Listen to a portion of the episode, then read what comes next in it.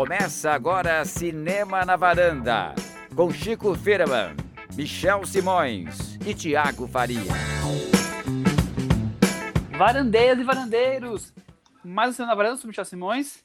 Episódio de hoje, número 242. Todas as mulheres do mundo. Então vamos chamar ela, Cris Lume. Você representa todas as mulheres do mundo aqui no podcast? Eu e mais todas. Muito bem.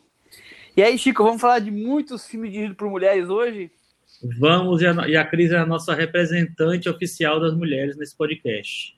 Tiago, hoje é o filme dirigido por mulheres e com diversas nacionalidades e idiomas, hein? Sim, impressionante. Temos americana, portuguesa, austríaca também. Temos mulheres de todo lugar do mundo. Isso aí, então vamos. Italianos depois, tem de tudo. Vamos, vamos destrinchar alguns filmes aí que chegaram nos streamings. É, e coincidentemente a gente conseguiu juntar todos pela, por serem dirigidos por mulheres, mas também tem o filme que ganhou a eleição da Cinemateca da Varanda, que também é dirigido por mulher. O filme da Sofia Coppola, o Encontros e Desencontros. Então, desde já, vamos já revelar quem foi a pessoa, primeira pessoa que acertou. Cada um dos varandeiros escolheu qual filme para votação. E foi o Lucas Silva, de Curitiba. Lucas Silva e Silva? Exatamente. Olha. Ele acertou que o filme japonês O Funeral das Rosas, é escolhido pelo Chico, que o Thiago escolheu o vencedor da eleição Encontros e Desencontros. A Cris optou por Carandiru, do Hector Babenco, e eu tinha escolhido Fogo contra Fogo, do Michael Mann. Muito bem, Lucas Silva, parabéns. Primeiro não acertar. É... Para falar de Encontros e Desencontros, nós sempre falamos normalmente de quem é o diretor, carreira, né? Mas como a Sofia a gente já falou algumas vezes, acho que a gente pode passar mais sucintamente, porque quem tiver mais interesse pode ouvir o, o episódio, vou buscar o número em que nós falamos do último filme que ela lançou, que é O Estranho que Nós Amamos, né? Uhum. Daqui a pouquinho eu, eu pego o número, número 100, número 87. As Escolhas de Sofia. Falamos bastante da carreira dela, então quem quiser saber a nossa opinião sobre a carreira como um todo, tá lá. Um pouco também sobre encontros e desencontros, mas hoje vamos focar totalmente nesse filme. Ô, Tiago, você lembra quando você assistiu? Eu lembro, lembro sim, Michel. Aliás, eu escolhi esse filme não só porque ele está disponível na Netflix, então é fácil para todo mundo assistir, mas porque eu também tinha uma dívida comigo em relação a esse filme, porque eu vi pela primeira vez no cinema e na época em que ele estreou, ele foi um fenômeno cult, né? Muita gente adorou o filme, foi indicado ao Oscar. Sofia Coppola, que tinha vindo das Virgens Suicidas, que já tinha sido uma estreia muito elogiada, com Encontros e Desencontros, ela se tornou uma diretora queridinha da crítica. E eu lembro que eu vi o filme no cinema esperando um, uma obra-prima mesmo. Eu fui no cinema com aquela sede de ver o grande filme do ano. E eu acabei, na época, me decepcionando com alguns aspectos do filme, principalmente como ele trata o, os personagens japoneses. E eu fiquei com isso por todo esse tempo. Não revi o filme. É um filme muito importante, é, é um dos filmes mais importantes da, da primeira década dos anos 2000. Só que eu fiquei, não revi. E agora eu tive essa vontade de rever para tirar essas minhas dúvidas em relação a ele, nesse espírito de quarentena, de revisões.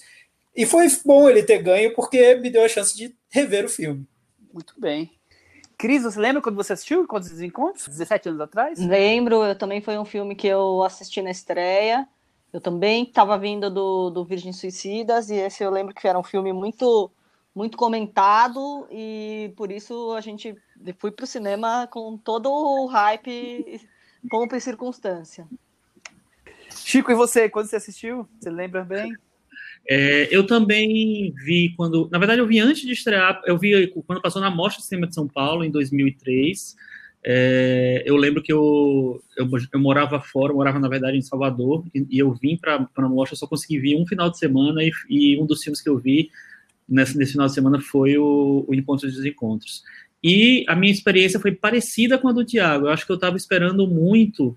É, e quando eu assisti a primeira vez, eu saí do cinema, ah, legal, é um bom filme e tal.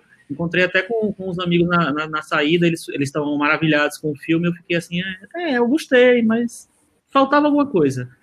E só que aí foi engraçado porque quando eu fui escrever sobre esse filme é, no meu blog, na época, é, já tinha passado alguns dias, né? Eu não consegui escrever logo.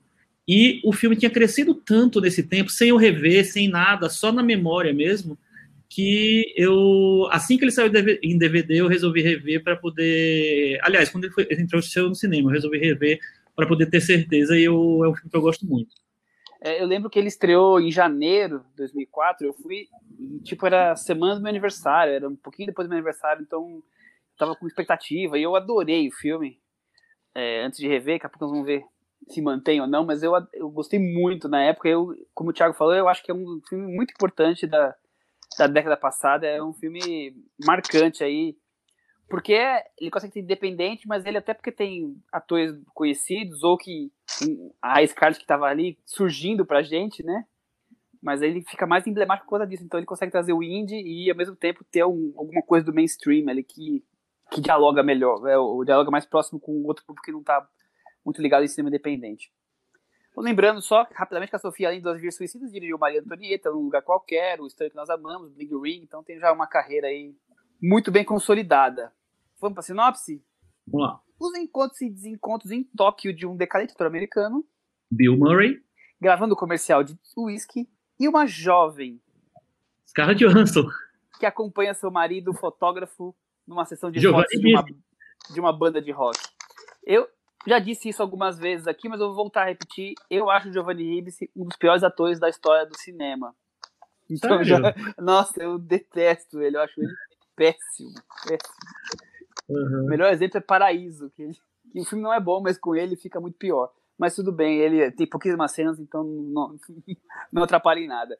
Cris, esse filme é autobiográfico? É a vida da Sofia? Você tem mais informações sobre isso? Sim, é, tem, é totalmente inspirado na a personagem da Scarlett Johansson é muito inspirado nas experiências da própria Sofia e a partir daí surgem uma série de especulações sobre quem são as outras pessoas.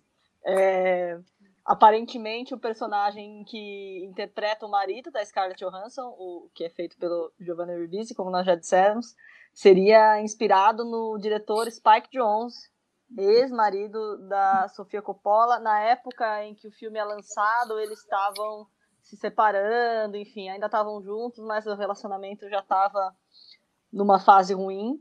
E tem aí surgem uma série de outras especulações, né? A gente tem uma personagem, que é a personagem da Anna Ferris, que é uma atriz toda meio deslumbrada, loira, de filmes de ação, que teria sido inspirado na Cameron Diaz, que na época tinha feito o, o, o John Malkovich, que era ser John Malkovich. Muito bem. Tiago, e aí, com todas as informações, o que você achou do filme? É, o, o título em português acabou marcando, né? A gente até, você até fez uma brincadeira na hora de falar sobre a sinopse, a sinopse. encontros e desencontros, mas eu gosto muito do título original, que é algo como Perdido na Tradução, né? São personagens americanos que estão em Tóquio e estão vivendo aquele momento, um momento de indefinição na, na vida deles, isso que eles têm em comum, tanto o personagem da Scarlett Johansson como, como o personagem do Bill Murray, mas eles são de, de gerações diferentes, estão separados, ele tem, tem uma distância entre eles natural, né? Mas o que os conecta é essa sensação de, de, de, não, de desconforto, de não estar, tá, não se encontrar em algum lugar. E, e por estarem em Tóquio, eles acabam se desconectando totalmente de tudo. E daí que vem essa, esse encontro deles. Eu acho que isso que a Sofia Coppola filma bem nesse, nesse filme. Eu gostei muito de ter revisto, eu perdi todos os o ranço que eu tinha com o filme, porque o que eu via, o que me incomodava era que para mostrar essa desconexão dos personagens, o filme torna todos os outros personagens da trama um pouco idiotas. É, é, são caricaturas, porque é, é, a maneira como você vê o outro numa situação de, de estranhamento, de de estar alienado da realidade. Então, o filme usa esse recurso de uma maneira cômica, que, que pode parecer um pouco desconfortável se você estiver buscando um registro mais realista, mas quando você se coloca nessa condição dos personagens, acho que isso muda um pouco. E agora, nessa minha revisão, eu passei a entender melhor o recurso que a Sofia Coppola usou, e eu acho que ela faz de uma maneira muito inteligente e também muito sutil no filme. É um filme muito leve, é um filme que que, que passa uma impressão de ser pequeno no bom sentido, de, de ser mas quase como um conto e não algo muito como um romance muito profundo. Um filme leve e que ela faz com muita inteligência. É isso, Chico? É um filme sutil e sofisticado? É, eu não, eu não, não diria a palavra leve, mas, mas eu concordo que ele, é um, ele tem uma, uma fluidez muito grande, né? Eu acho que é um filme que ele toca em, em questões uma, profundas, é, que trata a melancolia da vida de uma maneira é, mais, mais próximo de, do realista, eu diria, eu diria, Não é um filme que explora essa melancolia de uma maneira é, grosseira. Eu acho que ele é, ela é bem, bem sofisticada, é, a palavra que você falou, né? É, e acho que ele, que ele tem muito, ela tem muitas sutilezas na, na, maneira como ela conta a história. Eu acho muito interessante o filme, eu gosto muito como é um, um encontro de, de almas que são totalmente diferentes entre si, mas que é, encontram uma conexão pelo estado de espírito mesmo, o momento em que eles estão na vida e, e existe aquela conexão imediata. É, e é um filme que eu acho que ela tem, ela consegue gerar tantos, tantos momentos bonitos, é, bem pensados, sabe, bem, bem costurados ali ao longo do filme, que é, que é um filme que vai se renovando a cada, a cada, sei lá, 15, 20 minutos tem uma, uma bela cena que envolve você. Eu não sei por que, que eu não gostei tanto da primeira vez. Eu sou meu, meu burro, eu acho. a gente percebe que ela tem uma, uma preocupação em todos os planos, assim, né? Assim, ela tenta tirar fotografias dos momentos mesmo, assim, né? Tem vários momentos assim que é como se diz, construídos mesmo, né? Os, os cartazes do filme são muito bonitos, né? Aquela imagem do Bill Murray sentado na cama, a Scarlett Johansson com a peruquinha é, cor de rosa do lado dele. Ela, ela criou vários momentos visuais fortes, né? O, o, o, diretor de fotografia, que é o Lance Eckert, ele tem poucos filmes como diretor de fotografia, mas eu acho que nesse filme ele encontra coisas muito bonitas e, e consegue dar muita vida a, a Tóquio de uma maneira diferente do que ela geralmente é retratada.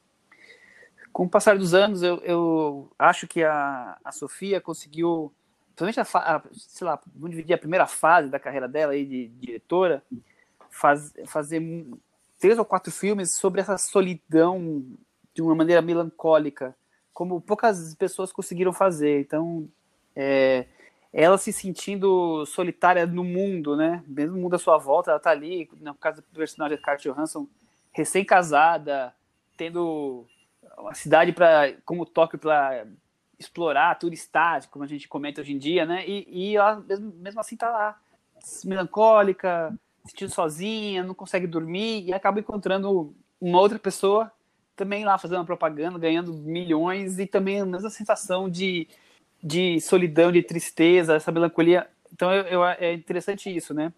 outra coisa que, aí voltando porque o Tiago falou do título, eu gosto do título em português, mas eu também acho que o título em português você acaba perdendo um dos temas centrais, porque se tem o tema solidão e esse encontro dos personagens, tem essa coisa do estranhamento do estrangeiro, que isso é, é muito forte.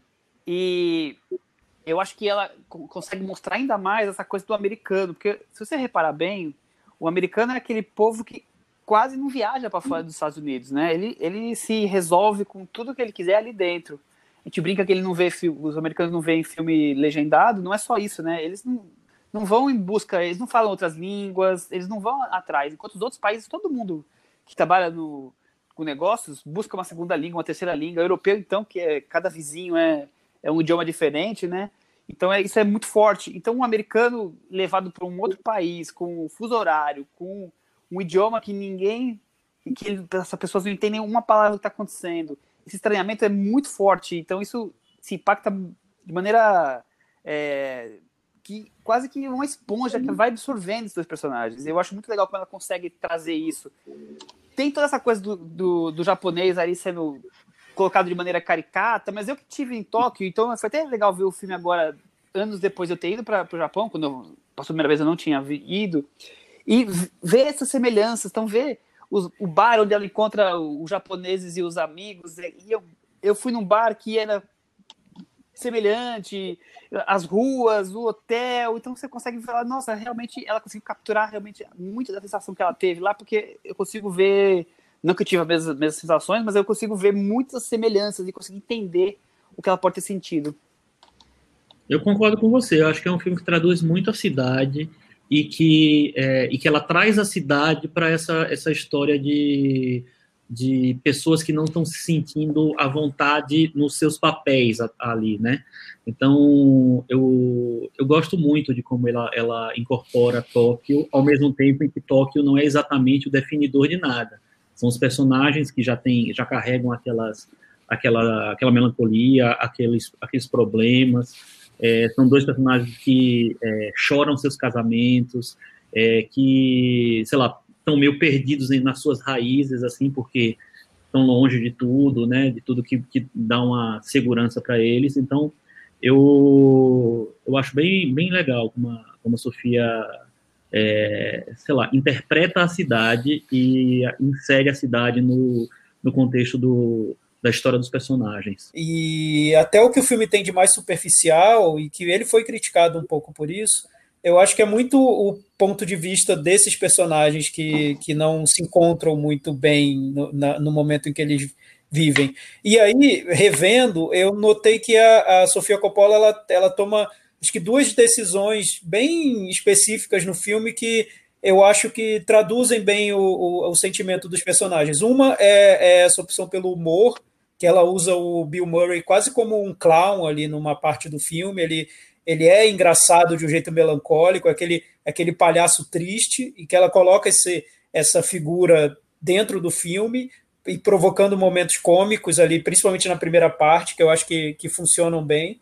E, e, de, e também na, nessa melancolia, como ela usa a trilha sonora né, para trazer a melancolia no filme. E aí ela chamou para a trilha o Kevin Shields, que é da banda My Bloody Valentine, que fez uma trilha que é, é muito marcante para quem gosta de, de rock, para quem lembra da, da banda dele, o, traz essa, essa sensação de, de algo melancólico, quase, quase como um sonho para dentro do filme.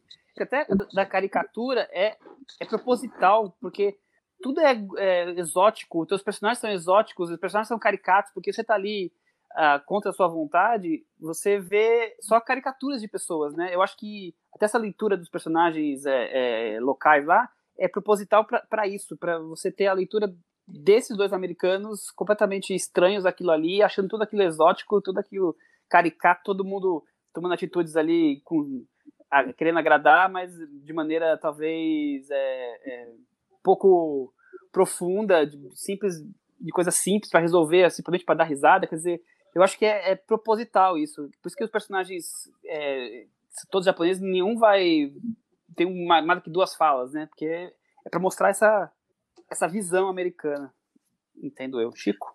É, eu, eu, eu acho que eu concordo totalmente com você. Eu acho que, que é, a pouca profundidade dos outros personagens, e aí eu até incluo não só os, os, os personagens japoneses, mas os, os outros personagens coadjuvantes, o marido, a, a, a atriz tal, eu acho que eles são tão, tão é, caricatos porque é, a gente, é, ela quer mostrar que realmente eles estão meio, os, os protagonistas estão tão soltos naquele mundo ali que, ele, que tudo parece estranho em volta deles. Então acho que é meio, é meio por aí, sim. O Cris, eu acho que outra coisa que o filme tem é, até pela é, situação diferente dos dois personagens principais, essa coisa do envelhecer, ter a maturidade versus a, a, insegurança da juventude, sem saber o futuro, quer dizer, sem saber o que vai ser, como vai ser a vida. E outra coisa é essa, essa relação, que é o quê? Uma relação de amizade, uma relação platônica, uma relação, uma, ter uma atração entre eles. Eu acho que isso todos são mistérios ali que o filme pode responder ou não para cada cada público. É, eu acho que são coisas que, na verdade, o filme prefere que, deixar meio sem resposta, né? Deixar meio que cada um tire as suas próprias conclusões. Ah, ah, o relacionamento, que existe uma conexão, tá lá bem estabelecido. Mas eu acho que ela, ela, ela deixa esse mistério, né? Falando um pouco sobre como o filme foi feito, nas entrevistas o que a Sofia fala muito é que ela tinha um roteiro, sabia mais ou menos onde que ela queria chegar, mas ela, ela cria várias cenas e várias situações em que eles improvisaram os diálogos, né? O Bill Murray improvisou os diálogos, assim, tem um contexto, mas as coisas que eles falam são improvisadas. E então isso foi dando. Foi uma construção, então, meio que junto, né? E eu acho que é, isso foi criando essa, essa naturalidade para o filme, né? Essa, é, a interação dos dois foi meio que criada lá. Inclusive, a frase final, a tão misteriosa frase final, teria sido uma. O Bill Murray falou o que quis ali na hora. E, e na internet tem uma série de teorias da conspiração sobre o que ele teria dito naquele momento o que eu acho mais legal nessa, nessa, nessa falta de explicações é justamente isso. Eu acho que a, a Sofia queria muito mais mostrar um, estado de espírito do que do que entregar respostas, né? Eu acho que ela queria muito mais mostrar como os personagens estão se sentindo em relação ao mundo, em relação a, a um ao outro e tal, do que é, encontrar soluções fáceis. Ela podia ter, ter, escolhido vários caminhos fáceis. Ah, tiveram romance, ah, tiveram isso, tiveram aquilo, só que tudo fica meio nebuloso e eu acho que isso deixa mais rico o filme. E a frase final eu acho uma cena sensacional, acho muito legal, acho uma das cenas mais marcantes dos anos 2000 para mim. É, aquela a cena do sussurro né, no ouvido. Eu lembro que na época da Liga dos Blogs foi uma das indicadas, não sei lembro se ganhou, mas foi uma das indicadas para a melhor cena do ano. E eu acho uma, uma cena bem forte, assim, é, e bem, bem bonita e bem sutil, como a gente tem falado que o filme é, termina tratando, né, isso tudo.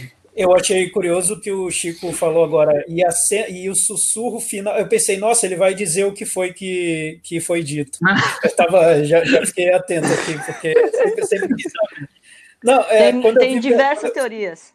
Várias. E qual é a melhor teoria, Cris? Nossa, tem. Olha, a melhor teoria, tem várias, né, que falam que a maioria delas é ligada assim, ah, uma hora você vai ter que falar para ele a verdade, você vai ter que mostrar que você é muito má, enfim várias coisas assim.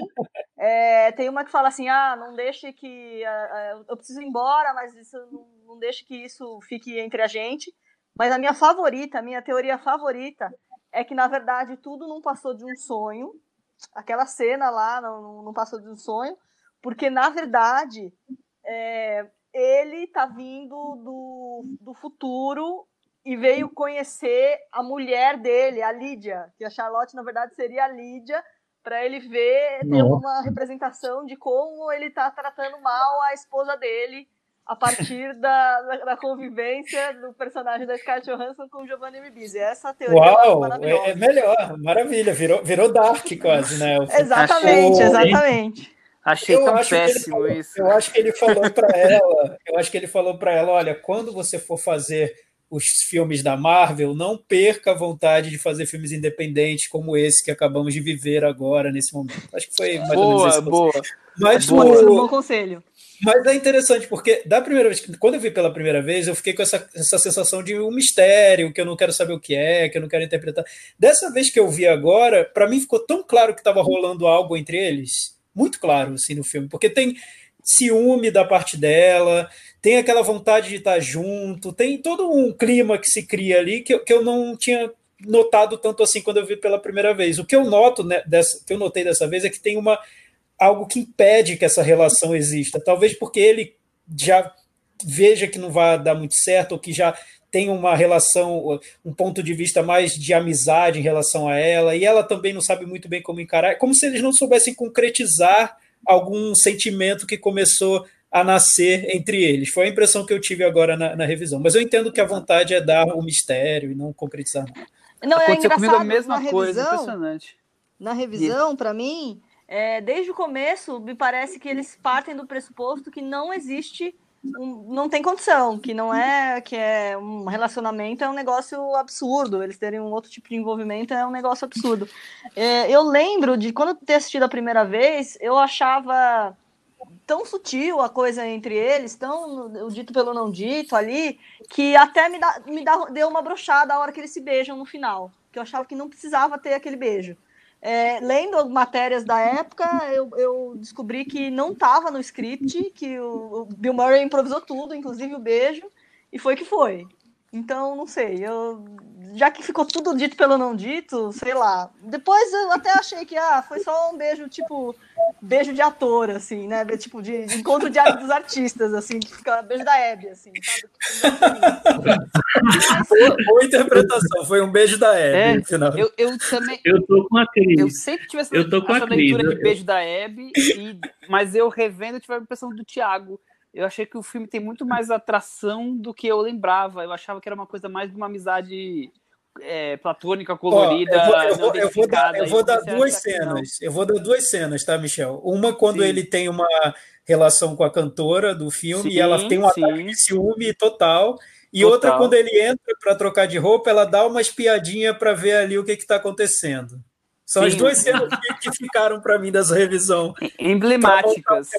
Emblemático, emblemático. Acho, acho que tem, acho que está rolando alguma coisa, só que eles não sabem como resolver, né? Porque, enfim. Inclui uma terceira é aí, cena, quando estão os dois deitados na cama conversando e ele põe a mão em cima da mão dela.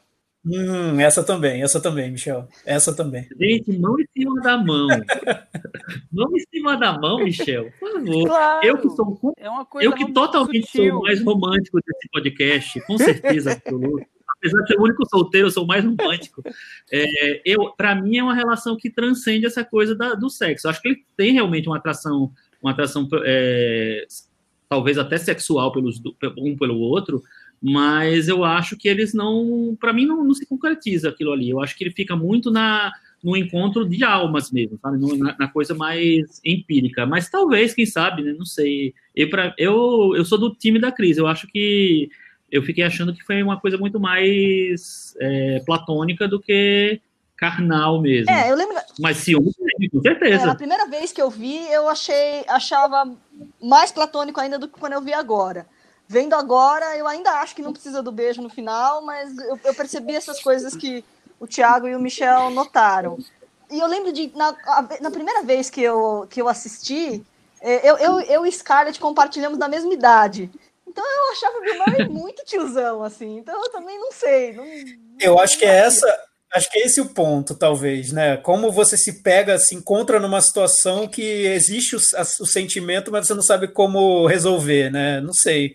Isso, é... isso, isso torna o filme ainda mais impressionante para mim, porque é, resumir esse sentimento é dificílimo, né?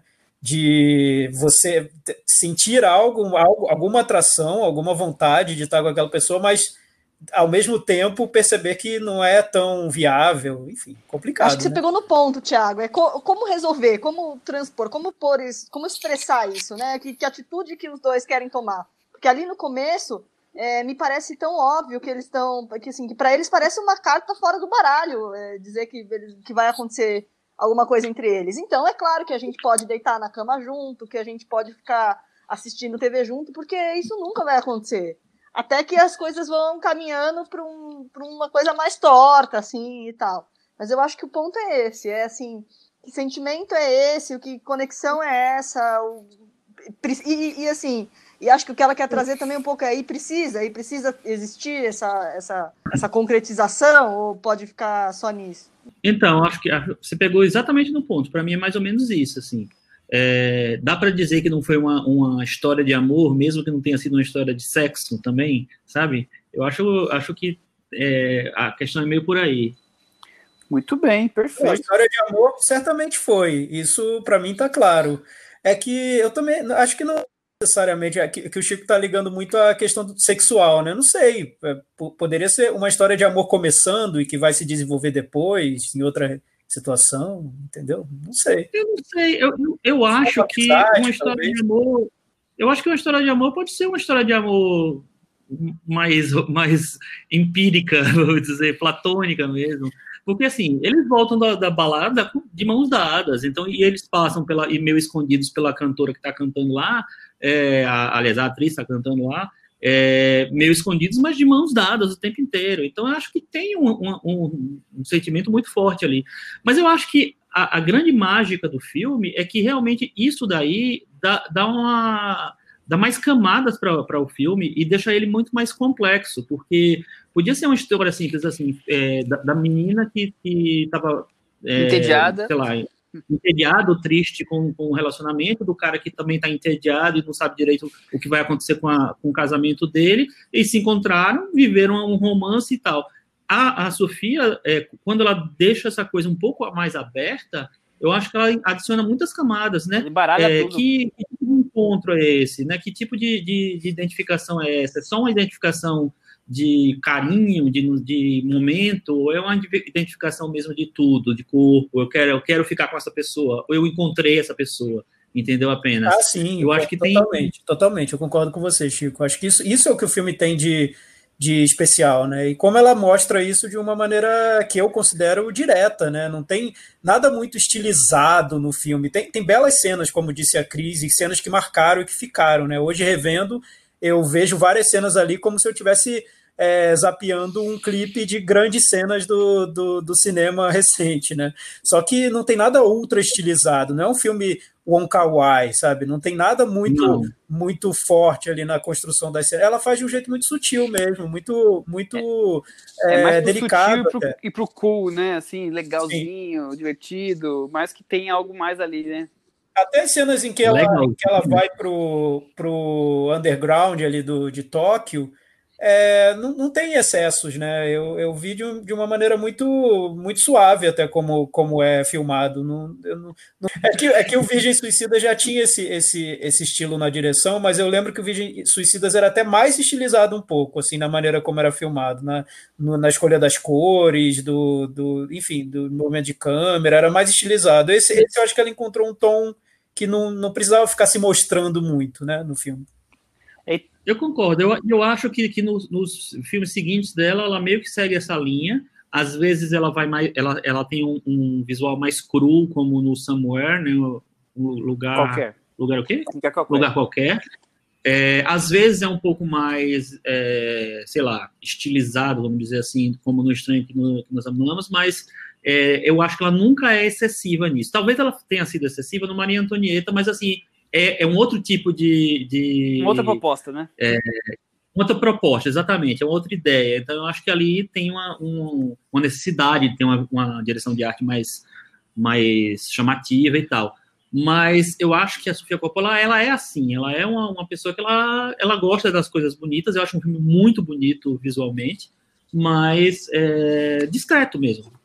E só, e só por curiosidade, alguns filmes de 2003, né, de onde saiu o Encontros e Desencontros, eu estava aqui revendo o ano, e que ano, nossa, foi, foi para mim foi. incrível 2003, porque a gente teve Elefante, do Gus Van Sant, teve um filme falado do Manuel de Oliveira, Café Lumière, do Hong Song-sien, Kill Bill Volume 1, do Tarantino, Adeus Dragon Inn, do Simon Liang, Sobre Meninos e Lobos, do, do Clint Eastwood, enfim, e por aí vai. As cinco obstruções do, do Lars von Trier, Na Boca Não, do Alan René. Dogville também. Oi?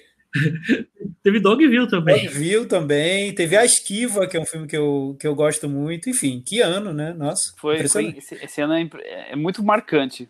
É, e é um ano que, que os filmes ficaram, né? Porque muitas vezes os filmes não ficam, né? E passa, esses filmes todos ficaram, né?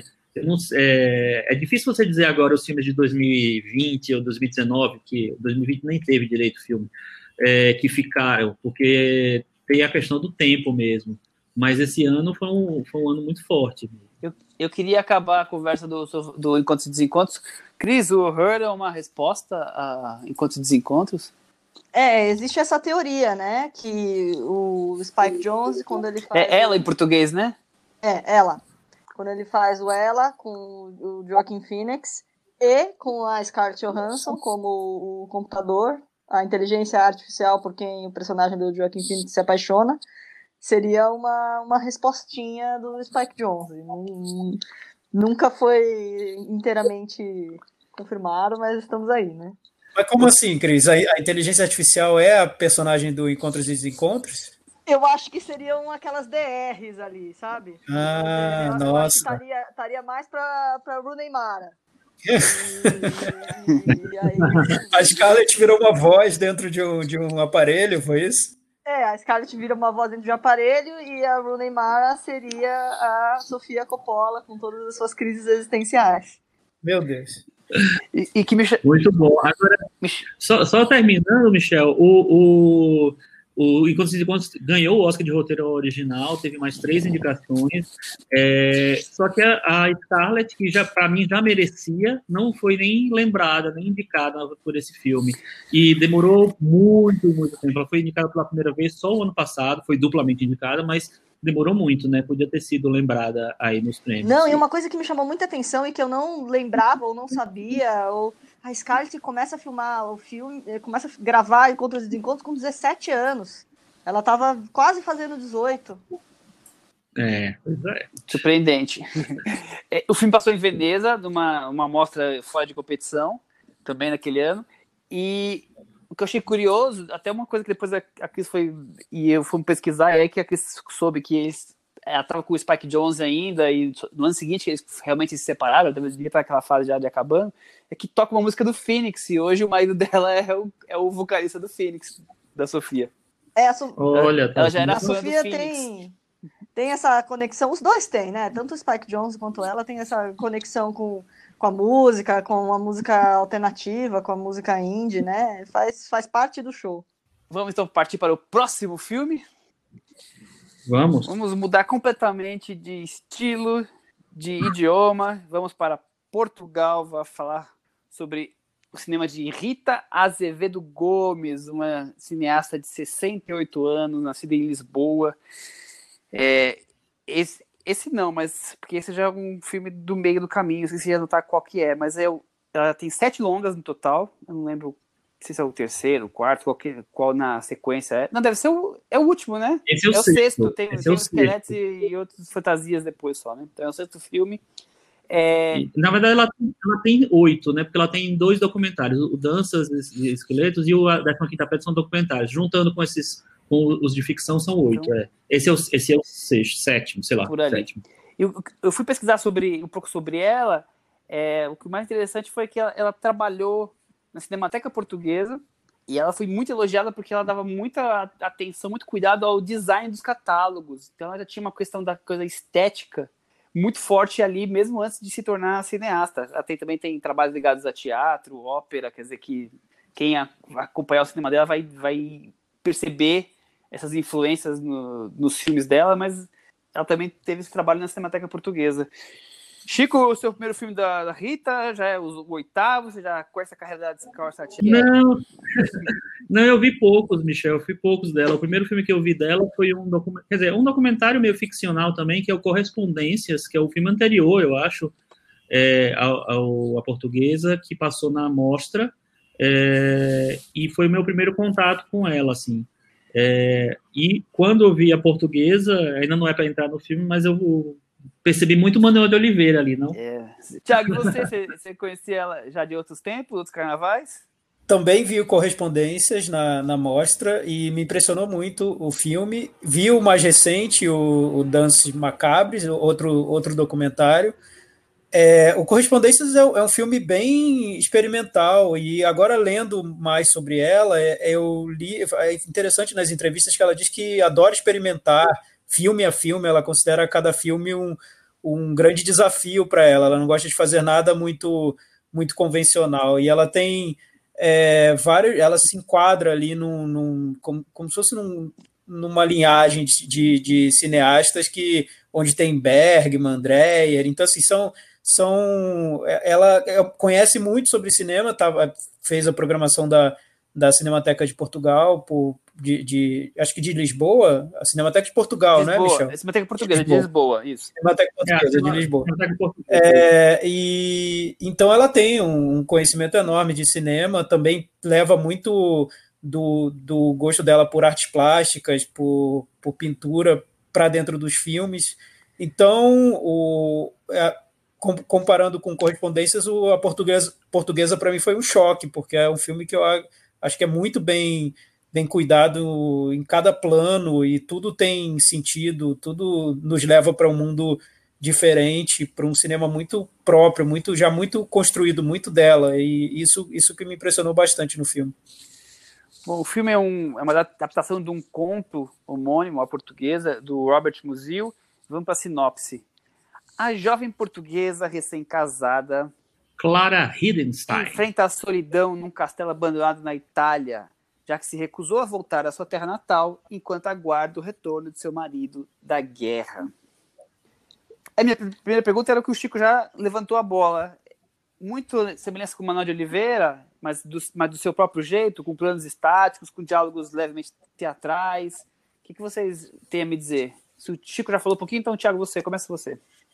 Eu vi sim é, alguma semelhança. O, o, roteiro foi tem, tem essa, esse, esse, essa, essa conexão, porque vem de. de tem, tem muito a, a semelhanças com o cinema do, do Manuel de Oliveira. Na construção visual, eu acho que tem, mas eu notei mais um algo que eu um, quase obsessivo na construção de cada plano. É como se fosse como se o filme fosse formado por quadros, pinturas vivas, né? Cada plano ali se constrói, parece que fica estático por um tempo, com os atores numa posição. Então eu, eu vejo sim, Manuel de Oliveira, é um filme muito sobre Portugal, apesar de se, se passar na Itália, a personagem tem, traz Portugal, traz as lembranças de Portugal, é, então é um filme muito português também. É, mas não sei, eu senti um, um cinema muito pessoal. Eu, eu, vejo referências, mas eu não, não vi tão marcado o Manuel de Oliveira no filme. É, eu, eu, acho que é, é, tem muitas semelhanças, mas pelo, eu, eu, concordo com o Thiago totalmente. Ela traz uma. Até porque eu sinto que ela é mais meticulosa, então ela traz uma preocupação estética de realmente serem quadros em movimento. Então é de uma beleza. Eu não consigo imaginar os filmes do, do Manuel Oliveira, a força talvez fosse nas palavras. É, e tinha o estilo de câmera dele lá, colocado normalmente planos táticos bem fixa, e aqui também ela tem pouquíssimos movimentos, mas ela, ela, ela, a palavra é importante, mas ainda mais importante é o aspecto visual, esse quadro que ela constrói, né? Mas ao mesmo tempo, eu acho que ela tem muito, é muito rebuscado o texto. Então é como se ela pegasse um pouco do Manuel e pegasse um pouco do, daquele casal Jean-Marie Straub e Daniel Houillet, Houillet, alguma coisa assim, e fizesse o cinema dela com esse com esses dois ícones do cinema aí mais como é que eu vou dizer? Não sei nem como, como colocar um adjetivo para essa para essa dupla que tem filmes tão... é autoral talvez fosse um bem colocado. É, é por aí Chico que levantou a bola? Então, quando eu falo do, do Manuel Oliveira, é porque eu lembro muito de um filme que foi um dos primeiros filmes que eu vi do Manuel Oliveira, que eu vi na mostra, que chamou Quinto Império que é um filme que ele é, ele tem uns quadros estáticos e ele tem uma uma uma direção, uma mise-en-scène, vamos dizer assim, né? Ele enche a cada tela, cada cada cena, é, ele enche a tela assim, de uma maneira muito muito bonita, assim, é muito visual o filme, é um dos filmes mais visuais dele, eu acho, se engano. E eu, eu reconheci muito o. E, e para mim, como foi nos primeiros filmes que eu vi, ficou muito essa impressão do Manuel Oliveira, que depois mudou um pouco com, a, com todos os outros filmes que eu vi. Mas é, quando eu vi a português, eu lembrei muito do Quinto Império nisso. É, então é um filme que ele, que ele é, posiciona cada detalhe é, da cena, não só os atores, mas assim, o, a posição da, da, dos objetos em cena. Eu acho um negócio sensacional e que leva a gente que, que leva a gente para aquela aquele mundo é, do filme, né? Que é um mundo assim meio quase quase de ilusão, vamos dizer assim, porque o filme é sobre, é sobre como você falou, a mulher que é, assume a casa enquanto o marido vai para a guerra. Ele passa 11 anos na guerra e ela faz aquela casa, ela constrói aquela casa para ser o lar dela, né? O lar da família dela, tal. Então, é, é um filme é, é quase que é, que é como se ela construísse um mundo é, um, um, mundo fictício para que ela consiga viver ali meio sozinha por enquanto e tal. Então, é para mim é uma quase uma realidade paralela que ela constrói ali. E eu acho que essa construção visual que a Rita Azevedo Gomes faz tem tudo a ver com a proposta do filme. Eu também lembro muito do Kit Império, foi, acho que foi, não sei se lembro foi o primeiro filme que eu vi dele, mas eu vi ele ao vivo nesse, nesse filme, Manoel Oliveira. Eu também. É demais. Mas eu também lembro muito dos Trancados de Angélica, talvez por essa coisa um pouco mais de época e também dessa coisa dos enquadramentos que a gente falou bastante. Mas o que mais me chama a atenção é no filme dela é, é muito lindo. depois eu fui ler críticas, críticas não, é, é, entrevistas com ela, e cada texto sempre tem, principalmente em Portugal, fotos do filme, eu ficava olhando para aquelas fotos e ficava, nossa, que lindo isso, podia realmente ser um quadro. Tiago. Sim, é, e eu acho que combina com a trama que ela quer construir. O, o Chico já deu umas pinceladas na, no que o filme trata, né? Mas é muito sobre o isolamento dessa mulher que espera, é uma mulher esperando. Então, é esperando o marido que está na guerra e que talvez volte, ela não sabe quando nem como. Então, ela vai construindo uma vida à parte para ela é, em que e a noção de tempo vai se diluindo, né? Então acho interessante o filme ter essa opção por ter planos mais estáticos, por cenas é, longas e, e, por mostrar um tempo bem descolado da realidade mesmo, bem bem é, de quase de ilusão, como disse o Chico. Então, porque ela ela está esperando e está e tá fora do, do lugar de origem dela, né? Ela está tá longe de Portugal, está na Itália, num lugar que tem um castelo em ruínas e, e muita pedra, tudo muito cinzento. Então, é, é um, ela está fora do, do, da casa, do, do lar verdadeiro dela, né? Então, acho até curioso a gente ter falado sobre esse filme por coincidência, junto com Encontros e Desencontros. São filmes bem diferentes um do outro, mas que trazem essa sensação de você estar tá deslocado, estar tá tentando lidar com uma realidade bem diferente da sua. Nesse caso é, da portuguesa é a construção de um mundo, né? apesar do, de tudo, e sozinha, uma mulher construindo ali naquela condição precária, mas eu acho que tem essa, essa conexão entre os filmes que é de, de sentimento, né? de um sentimento de, de algo deslocado, algo fora do lugar. É, eu, eu vi a portuguesa pela segunda vez, eu já tinha visto no ano passado, é, eu estava na China e eu vi no computador durante a viagem, é, na época que eu assinava um serviço de streaming que tinha os filmes dos festivais.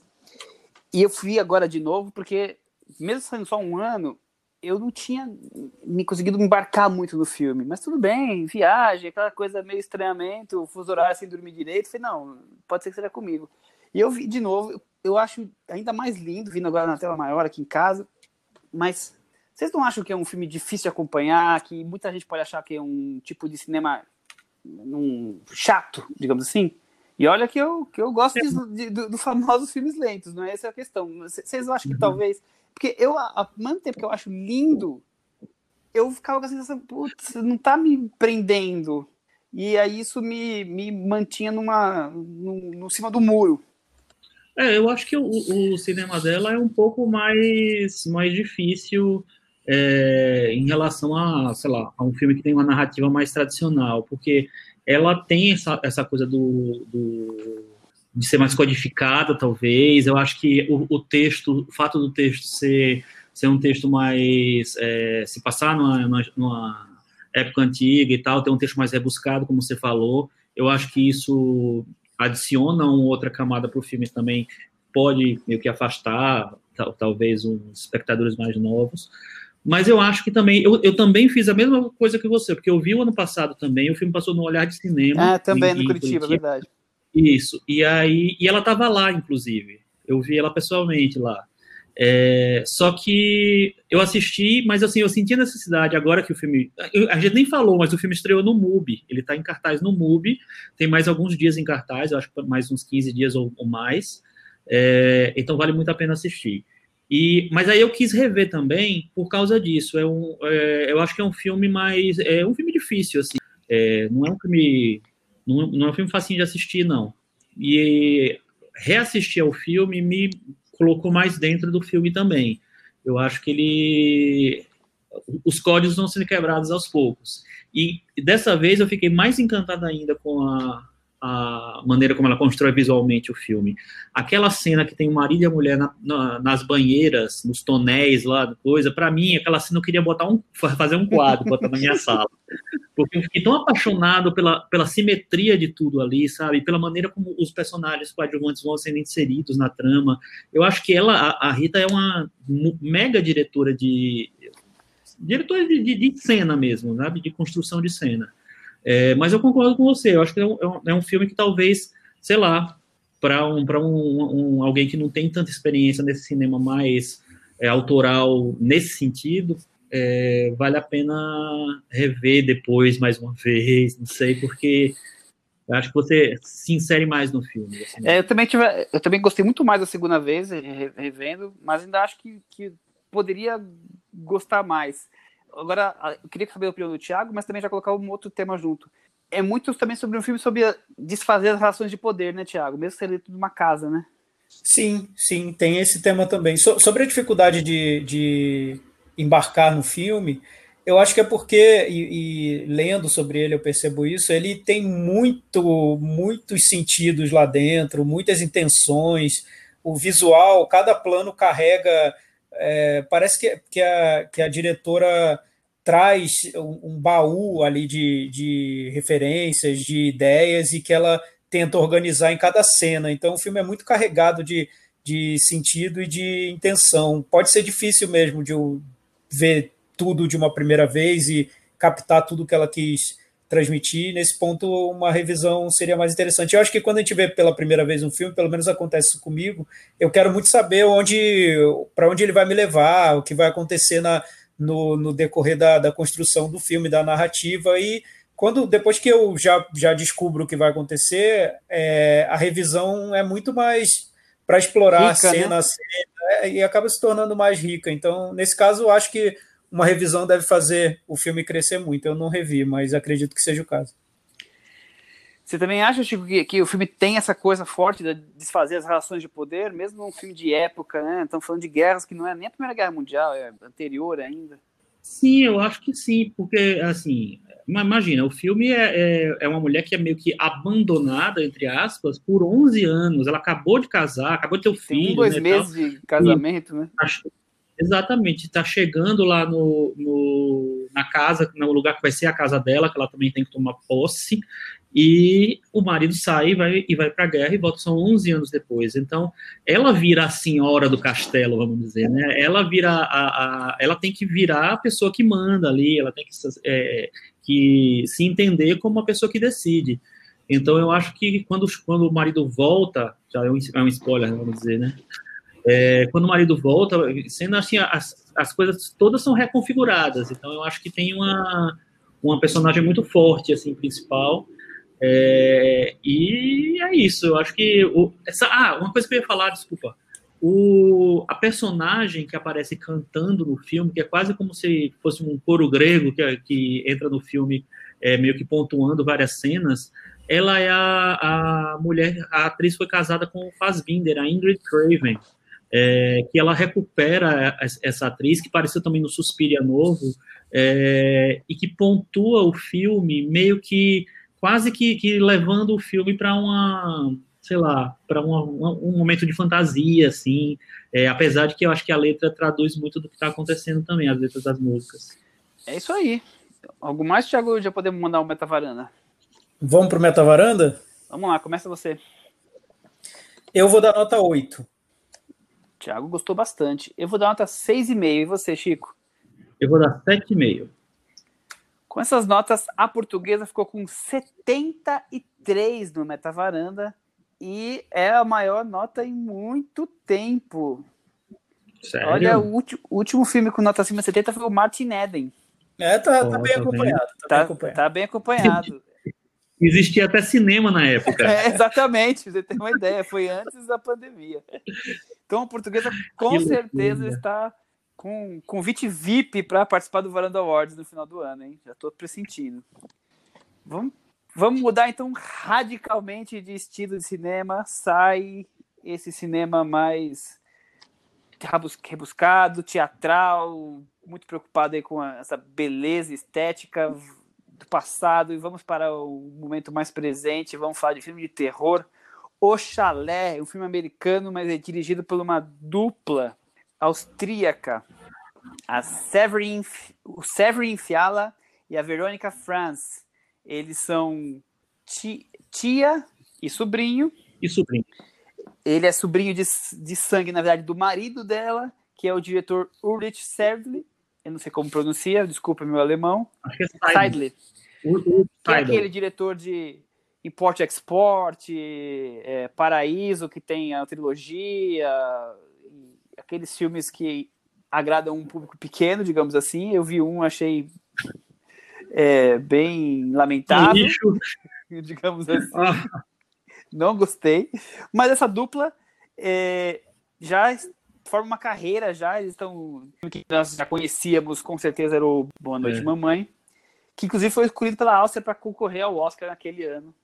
Ele estreou em, em fevereiro de 2016. Falamos sobre Boa é. Noite Mamãe no episódio número 12, A Idade da Inocência.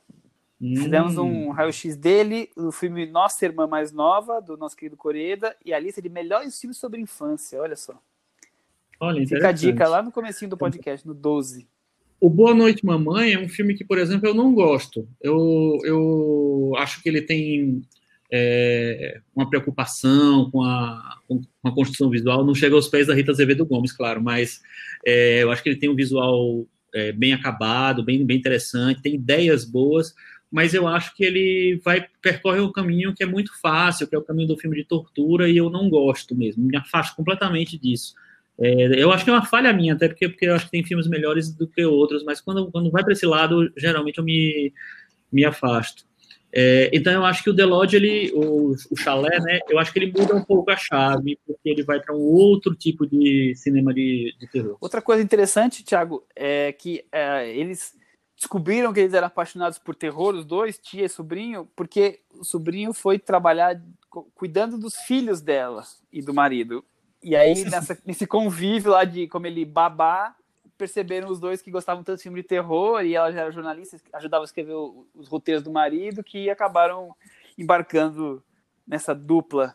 É interessante, porque eu acho que, goste ou não do, dos filmes deles, é, o, o Boa Noite Mamãe eu também não sou tão fã assim. Eu acho que tem coisas interessantes não. no filme. É.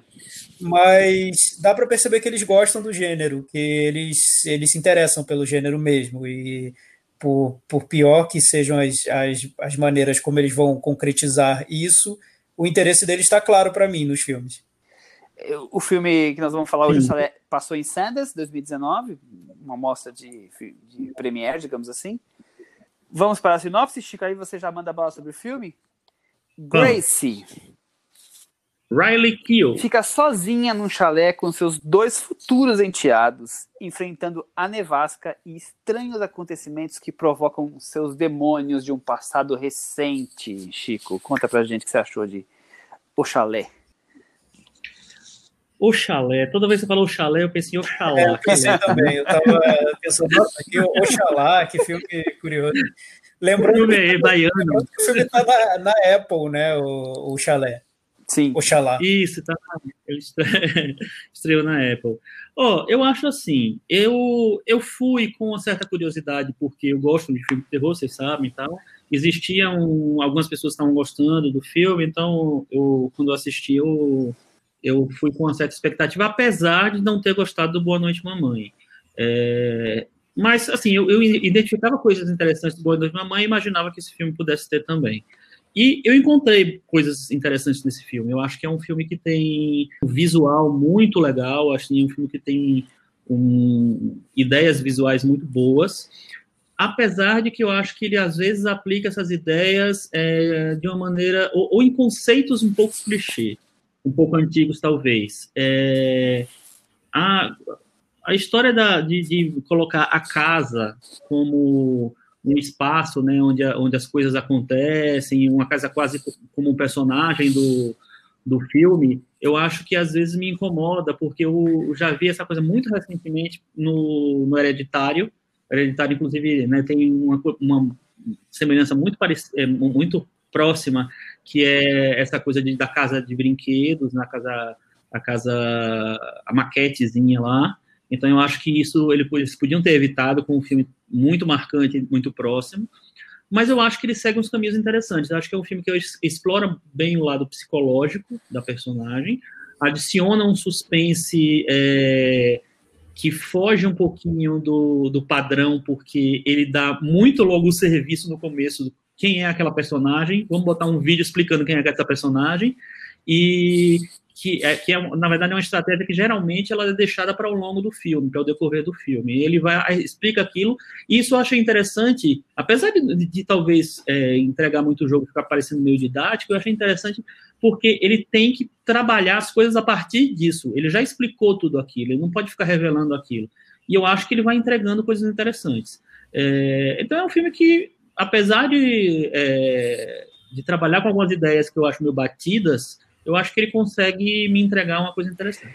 Cris, e você, o que, que você achou de O Chalé? Você também achou ideias meio batidas? O filme busca um lugar eu, que estamos acostumados a ver ou você gostou? Assistindo, assistindo, eu também tive a mesma impressão do Chico. Logo no começo me lembrou Hereditário por causa das miniaturas, por causa do boneco.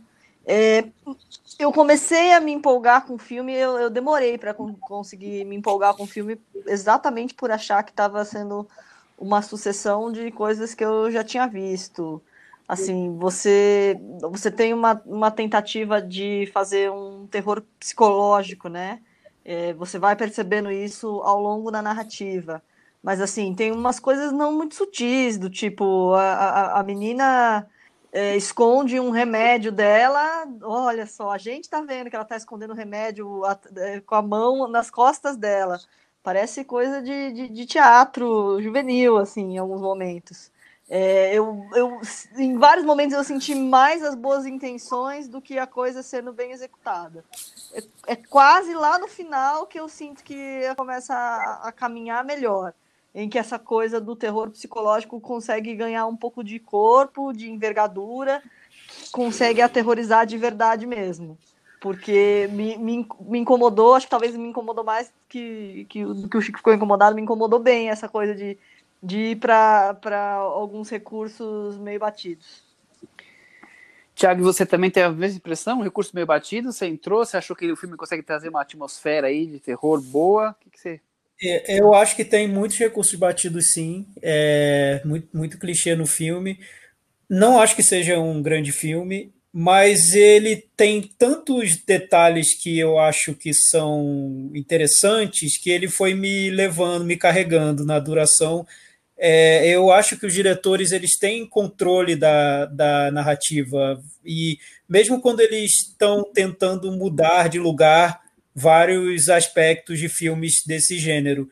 O que o Chico falou, por exemplo, de apresentar logo o passado obscuro da personagem logo de cara, isso eles estão mudando uma regrinha, porque isso geralmente é apresentado no decorrer da, da narrativa você apresentar uma casa muito estranha e que parece que vai se tornar um filme de casa mal assombrada, mas não é bem isso, eles estão sempre nos tentando nos levar para um caminho que parece muito óbvio e depois dando um, um, uma, uma guinada para outro lugar. Isso, isso eu acho que o filme faz bem. Ele tem um controle bom da, da narrativa. Eles estão. Está tudo sob controle dos diretores. Isso me agrada. E também, outro ponto que eu gosto no filme é, é como ele, ele trata os personagens, porque geralmente em filme de terror mais básico, mais clichê, você tem a vítima e o vilão, né? Nesse caso, eu acho que todos os personagens têm um lado de vilão e um lado de vítima também.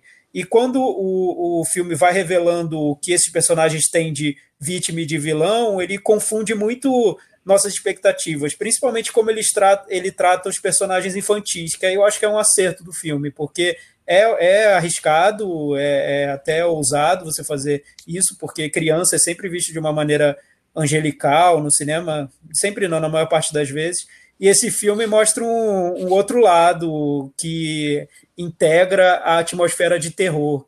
Eu achei uma saída também interessante. Então, o filme acabou me ganhando aos poucos, mais no, em detalhes como esses do que na grande trama em si. É, eu também acho, eu achei muito legal o que você falou agora, Thiago. Eu não tinha parado para pensar. Acho que o filme vai até crescer na minha cabeça por essa coisa do, do vilões e mocinhos. Todos os personagens têm essas é, as duas coisas, porque na vida real, no final das contas, a gente também é assim, né? Vilão um dia, mocinho do outro, quer dizer, bem ou mal é uma coisa é, que pode flutuar aí dentro de uma de uma, uma possibilidades. Mas eu vou dividir o filme entre toda a parte de terror e todo o roteirinho que, que cria aí a história para depois a atmosfera e todo o terror ser envolvido. Eu tenho me policiado, principalmente em filmes de, que tem a ver com terror ou tem a ver com fantasia, em tentar não ficar incomodado com verossimilhança de roteiro. Mas esse me pareceu um absurdo tão grande que eu passei quase cinco minutos tentando engolir o que aqueles primeiros 15 minutos tinham me vendido, porque não estava dando para descer, que tem uma tragédia e a cena a seguir é a família indo viajar. Não deu. E a cena a seguir é o pai deixando os filhos com uma pessoa com o histórico que tem. Eu consegui segurar ah, tudo então, com... Não Michel, deu, não deu, é, insuportável. Essa, essa, parte de, essa parte de deixar com histórico, com a pessoa com histórico que tem, realmente também para mim foi, foi meio duro de engolir. E o pior ainda foi o, o pai ensinar essa pessoa com histórico que tem a atirar. Né? Achei. Então, é, é, é, é tipo, é, essa é, é do de que o pai, o pai também tem um lado vilão, é que você não entendeu. O pai também tem um lado. Talvez. Então, então esse, esse todo eu achei de um absurdo, mas tudo bem. Essa, o, o roteirinho. Então, o roteirinho, péssima nota. Vamos agora pro filme de terror, com toda a atmosfera, com tudo mais. Eu acho muito interessante quando eles tentam fazer essas coisas de. Parece que, que eu vou te entregar um caminho, mas vão fazer algo diferente. Então, por exemplo, tem a, logo no começo do filme, tem a cena na cozinha do marido e a ex-esposa. E a câmera é, tem um. A, eles começam a conversar, a discutir. A câmera tem uma, uma cena que mostra a cozinha inteira. E é quase que uma cozinha futurista, meio comprida, meio apertada, com, com o teto meio. O, é, não, não, não forma um ângulo de 90 graus. Eu achei aquela coisa meio claustrofóbica. Falei, opa, que legal, ó, esse filme vai, vai me trazer sensações diferentes. Aí tem as coisas que o Thiago levantou, que eu acho interessante. Mas como um todo, eu achei que o filme fica tão ligado a essa coisa do, do fanatismo, do cristianismo, com, com um quadro religioso que mais parece realmente pensado por um filme de terror, de tão óbvio que é, que, que eu não consegui sentir essa atmosfera toda que, que eles dominam, a, a, a para mim, eles dominam essa coisa da, da direção, mas eles não conseguem, não conseguiram transferir isso para o clima. Então eu não, eu não fiquei com essa coisa desse terror psicológico, sei lá, embrulhando o estômago quanto muitos filmes conseguem fazer. Pra, pelo contrário, passou muito longe. Então, para mim, eles têm ali o domínio da técnica, eles estão controlando, mas eles não conseguiram transformar aquilo na sensação necessária para eu, por exemplo, mergulhar e ficar ali eletrizado com o que poderia estar tá acontecendo ou não com aqueles personagens. Oh, primeiro, eu gostaria muito de agradecer ao Michel por esse esforço dele é, em abraçar o cinema fantástico, porque é uma luta de 20, sei lá quantos anos de amizade tem, mas assim, eu fico feliz que ele está que ele tá abrindo o coração dele para o terror. É, dito isso, eu concordo em algumas partes com o que você falou em relação ao roteiro. É, eu acho assim, a, a, parte realmente da, de deixar os filhos com a, a, personagem que tem aquela história, que eu acho realmente esquisitíssimo, totalmente. Mas a viagem, a viagem é outra coisa, né? A viagem era, era meio que, tipo, vamos fazer uma viagem para esquecer de, do, do, que está acontecendo, para tentar focar em outras coisas, para, enfim, eu, eu, eu compro assim. Eu gosto muito de como o filme pega essa coisa, é, esses símbolos religiosos, essa, essa questão religiosa, na verdade, e entrega para as duas partes, porque não é, não é apenas uma personagem é, que é, é, que vem de um histórico de fanatismo, vem de uma, de, de uma experiência pessoal muito forte em relação a isso. É, tanto é que quando, quando morre uma personagem no início do filme, é, os símbolos que vêm depois é, e, e, o discurso que vem depois da, da, da, personagem da menina, por exemplo, é que é, minha mãe morreu e ela não vai para o céu porque ela se matou. Então, é, tem toda uma questão religiosa também do outro lado, não só da, da, da, personagem principal. Eu gosto disso, eu gosto de, por exemplo, quando eles estão fazendo a homenagem, o, o enterro, o velório, sei lá, do, da personagem, é, tem aquela cruz imensa lá, meio que fazendo uma, um, um clima opressor em relação àquilo ali, e tem um, o balãozinho da menina não que, que, carrega a bonequinha que, que representa a mãe não conseguindo subir para o céu. Então, acho que tem várias representações, detalhes pequenos ali que me fazem enxergar que os diretores pensaram muito em, em na, na, construção de, de, de, vários momentos do filme. Eu concordo que o filme, acho que ele fica meio fácil, meio é, percorre uns caminhos meio fáceis às vezes, mas como o Tiago falou, eu acho que ele vai para lados diferentes, isso me agrada bastante. E eu gosto muito também é, dos atores. Eu acho que os atores estão muito bem no filme. A, a Riley Keough, que fez o Mad Max. Docinho da América, fez, fez o Mad Max também, é verdade. Ela, não sei se vocês sabem, ela, ela é, a, é neta do Elvis Presley. Ela é filha da Lisa Marie Presley, que foi casada com, com o pai dela, que, que, que, é, o, que interpreta o pai dela no filme, inclusive. É, e que depois a Elizabeth Presley que foi casada com Nicolas Cage, Thiago. Olha, não, sim, eu lembro. com o Michael, Jackson, disso, com o Michael Jackson. Ela, ela, ela é venderia um belo documentário da Netflix. Não, deve ter já.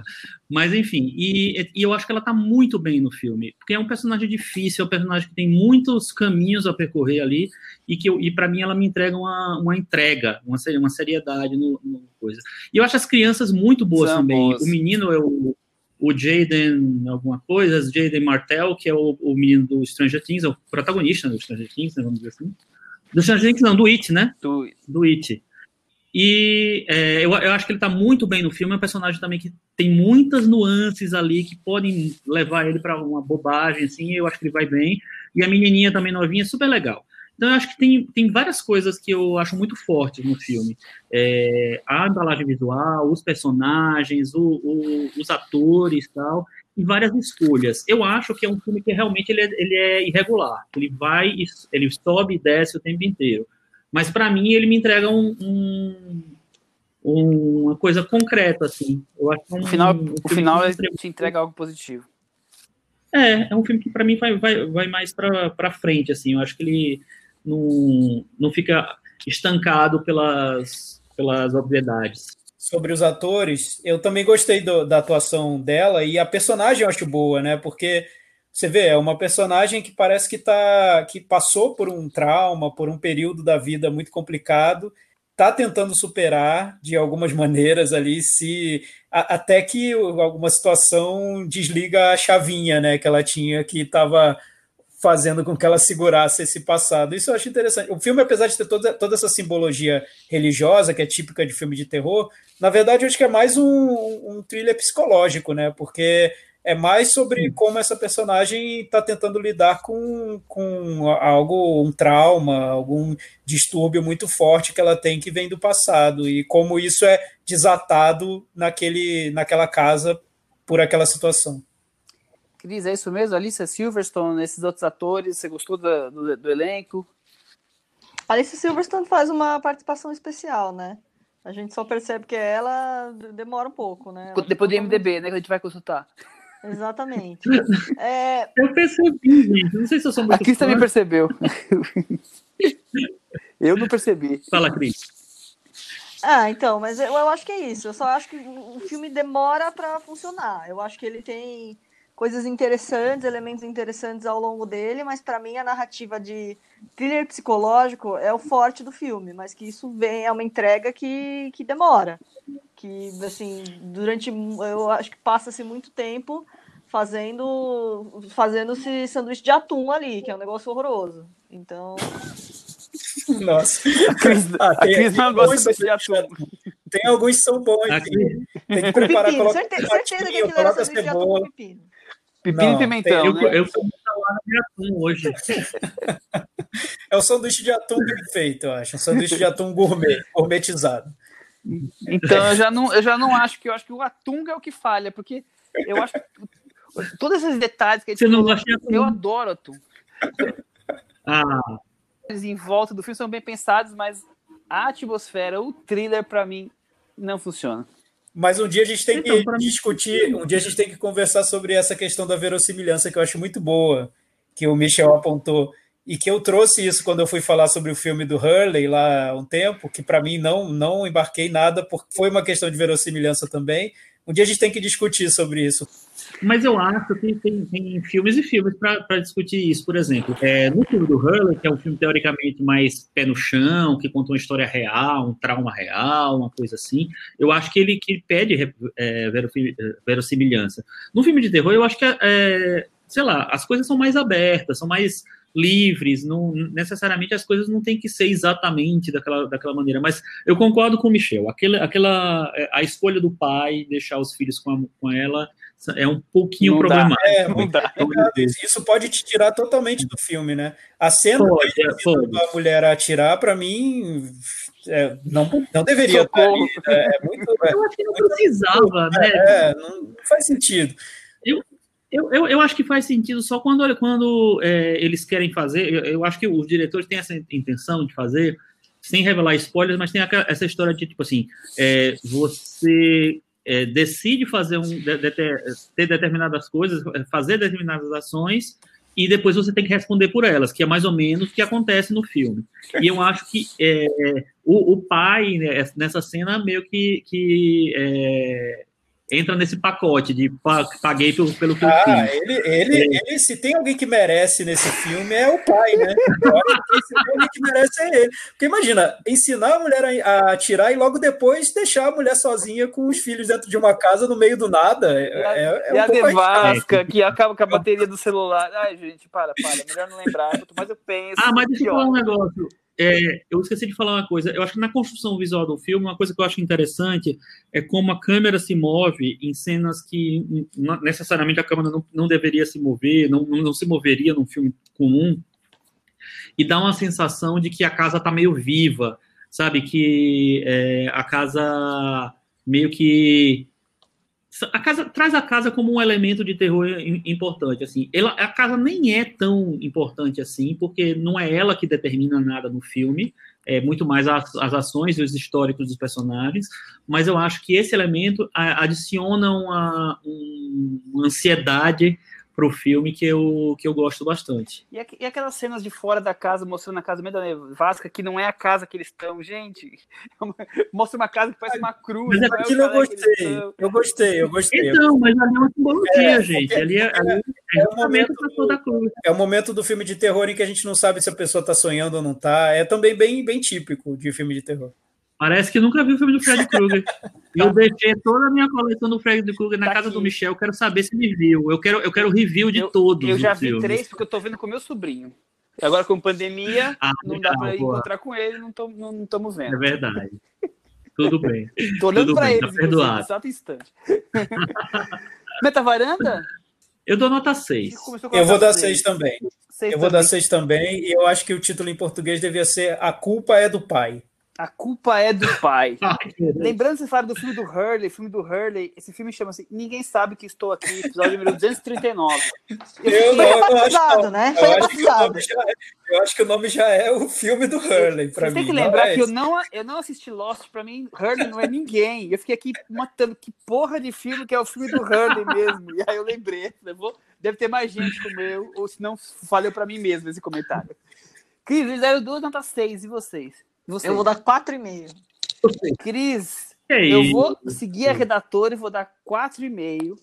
Com isso, o chalé ficou com 53 no Metavaranda e está aqui pendurado no meio da nevasca. Vai acabar a luz desse chalé e dessa varanda ao mesmo tempo aqui, ó. Penduradinho. Tá bem até. Achei que ia ter tá menos. Só? Tá bom, tá bom. Não, eu, eu, assim, só finalizando, o resultado final, qual, o, que, o que era o contexto do, do filme, né? Enfim, a explicação para tudo que está acontecendo de mal, eu acho muito boa também.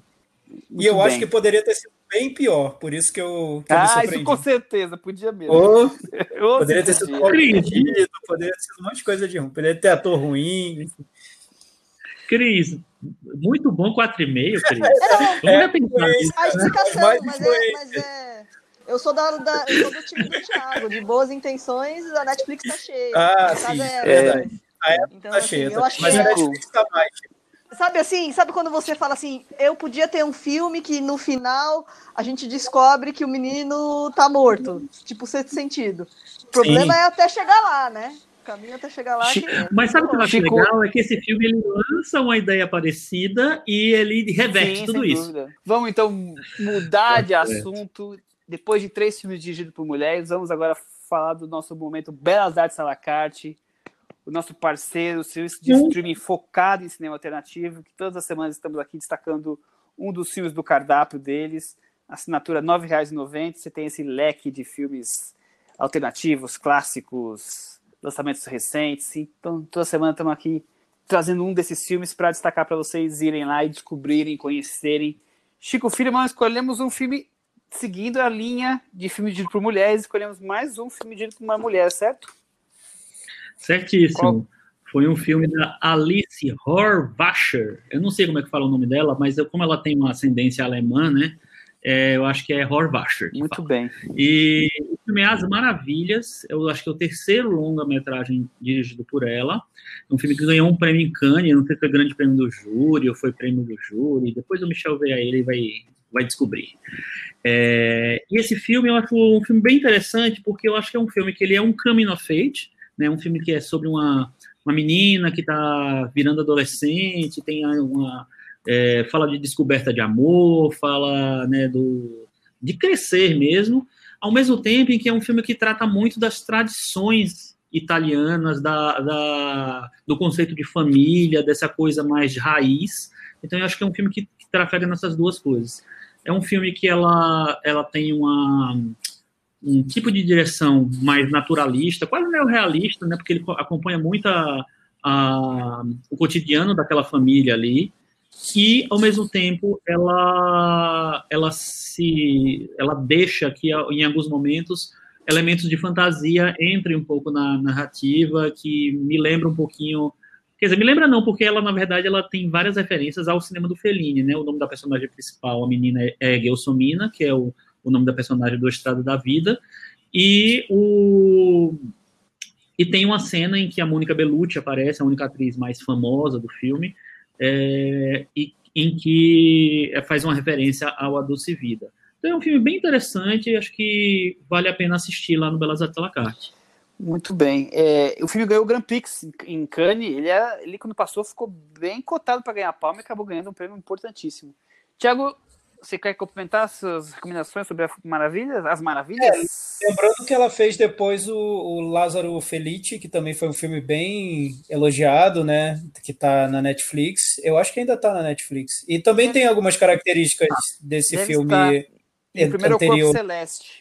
É, e, e, isso eu acho bem, bem marcante o que o, o que o Chico falou, porque ela parece pegar uma tradição mesmo do cinema italiano e tentar é, trazer isso para o momento em que a gente vive. Então, tem esse realismo muito marcado no filme. Então, problemas de, de verossimilhança não são identificados, eu acho. Pelo contrário, parece que a gente está vivendo ali junto com aqueles personagens. É tudo muito crível no filme. E, e ao mesmo tempo ela traz essa, essa, esses toques de, de realismo mágico, também muito, muito comuns num, num certo cinema italiano. O Lázaro Felice vai mais além ainda, é, é ainda mais ousado. Mas esse filme, eu, eu, até prefiro As Maravilhas, eu acho um filme mais, mais coeso, que, que, que me agrada mais. Acho que vale a pena ver. Eu vou complementar, só complementar o que vocês já falaram, porque eu concordo com tudo que, você, que foi dito, é que é até curioso, e quando o Chico, foi o Chico que deu a ideia, trouxe, eu achei tão legal esse filme linkar com a, o filme da Sofia, com Encontros e Desencontros, porque ela incorpora muito de, de, autobiográfico também nesse filme. Ela também foi uma garota de, da infância, vivia naquele modo de vida meio rural, que o pai era imigrante, então ela trouxe tudo isso, mas claro, com esses elementos de fantasia, ela criou uma história que se desloca, desgruda um pouco da própria vida dela. E eu acho tão interessante não só essa ótica da sensibilidade feminina, como essa relação entre essa menina tão feminina que ela é versus esse mundo rural que normalmente pede uma pessoas que se tornam um pouco mais ásperas, né? Então é, é, essa essa relação entre essas duas coisas eu acho tão interessante nessa fábula meio áspera, mas ao mesmo tempo adocicada, esse come of age aí e super bem lembrado do Chico as referências a Fellini, pequenas referências desde a da questão da, da fábula, né? Até os personagens que você levantou e a, a aparição da Mônica Bellucci eu acho super curiosa. É, pois é, e, e, tem gente ainda que faz uma referência a Antonioni. É claro que é uma referência bem aberta, mas porque tem um momento em que um personagem desaparece mais pro final do filme numa, numa ilha e fica meio que e ninguém consegue achar, demora para se achar, enfim. É, então o pessoal faz uma referência à, à, aventura. Não sei se é uma referência, mas pode ser, né? Pode dar, dá para entender que tem. Pode se imaginar. A ver. Então tá aí, recomendação da semana nossa para o momento do, do, do Bela la Carte, do serviço de streaming. Vamos para aquele momento então agora do puxadinho da varanda, com os nossos outras recomendações, outras coisas que a gente quer destacar, boas, ruins. Tiago, o que, que você tem para trazer para gente? Não tenho recomendação essa semana, mas eu vou atualizar minha saga rumo ao final da série Dark. Continua com essa É. saga, novelinha Thiago vendo. Dark. Porque o, o, Onde é que você tá? porque o Chico quer saber, por isso que eu estou trazendo. Né? O Chico falou que Eu quero muito saber. isso, ele quer saber. Então, eu terminei a segunda temporada, estou no meio da terceira, já quase terminando. E eu só queria apontar, porque é chato às vezes quando a gente fala sobre série, a gente vê a primeira temporada e vem aqui, traz uma opinião e tal, depois segue a série, muda um pouco de opinião e não tem como desfazer o comentário anterior. Então, assim, eu sigo achando a primeira temporada bem interessante na construção dela, acho que é envolvente, é bem pensado. Depois, da segunda para frente, eu acho que a série sofre de um problema de se complicar demais por nada, por nenhum motivo aparente, eu imagino. Eu não sei, talvez no final ela me ilumine completamente. E ela sofre de um problema que eu acho terrível, que é excesso de frase de efeito disparada ao Léo por todos os personagens, praticamente. Então, ela foi perdendo o encanto para mim um pouquinho, mas eu não terminei, então pode ser que no final ainda venha a luz. Queria dizer que eu disse isso tudo, já, viu? Chico, como sempre, muito certo. É porque eu vim antes, eu vim do futuro, do, do futuro, do pro passado, eu já sabia, enfim, tudo bem, aí por aí. Eu acho que, acho que muitas séries confundem essa coisa de complicar demais com uma narrativa que seja envolvente, né? Nem sempre uma coisa tem a ver com a outra. Às vezes você só complica mesmo, não, não envolve. É diferente. É, eu acho que, que é, o problema dessa série é que ela quer ela adicionar tantos elementos para parecer mais complexa, mais cheia de, sabe, de resoluções e de etc, que eu acho que não precisa. E aí ela vai para um caminho meio problemático para mim, é, que é para mim é exatamente o mesmo problema de Lost, assim. Eu acho que o, o Lost vai adicionando tantas coisas que ele podia ser, entregar uma coisa mais simples e mais direta, mais, mais legal. Eu acho que o, Dark se perde um pouco nisso também. Mas a primeira temporada eu gosto. Você gosta da primeira temporada, Chico? É a que eu gosto mais, mas não, mas eu ainda acho que o final ele já também já resolve ser bagunçar demais. Tá bom. Porque a ideia da primeira temporada eu acho muito boa, né? A, a, o, o, o, entroncamento de espaço-tempo ali, o resultado que é, que é o personagem principal, eu acho muito boa essa ideia. Mas eu acho que podia ter morrido nessa ideia, entendeu? Enfim. Tudo bem. Chico, aproveita essa, essa ideia que ele ter morrido e o que, que você trouxe para a gente conversar? Então, eu trouxe. É, eu, vou, eu, vou, falar aqui alguns filmes dirigidos por mulheres que estão em, nos streamings brasileiros, é, para já que a gente está falando de cinema feminino, eu acho que tem vários filmes interessantes no, nos streams fáceis.